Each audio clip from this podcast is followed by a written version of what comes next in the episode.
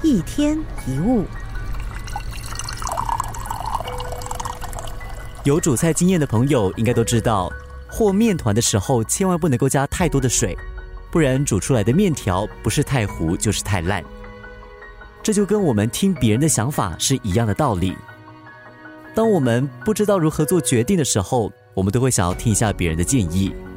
但如果我们把太多别人的看法掺进我们的想法里，我们反而会变得更不知所措、更迷茫。听取自己的声音，不代表接下来的路就一定会很顺利，但至少懂得相信自己，会让我们在遇到困难的时候，我们会有能力依靠自己，也会有勇气面对恐惧。也会愿意寻找希望，而不是很容易的对自己感到失望。这个世界上有各式各样的人，有看好你的，也会有看衰你的。有些人会欣赏我们的优点，有些人会把我们的优点当成是威胁。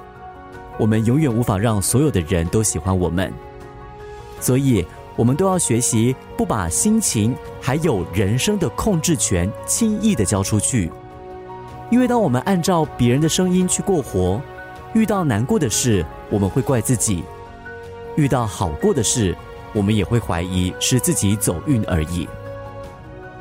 永远要记得，在跌倒的时候，会伸出援手的人并不多，但我们自己一定要是其中一个。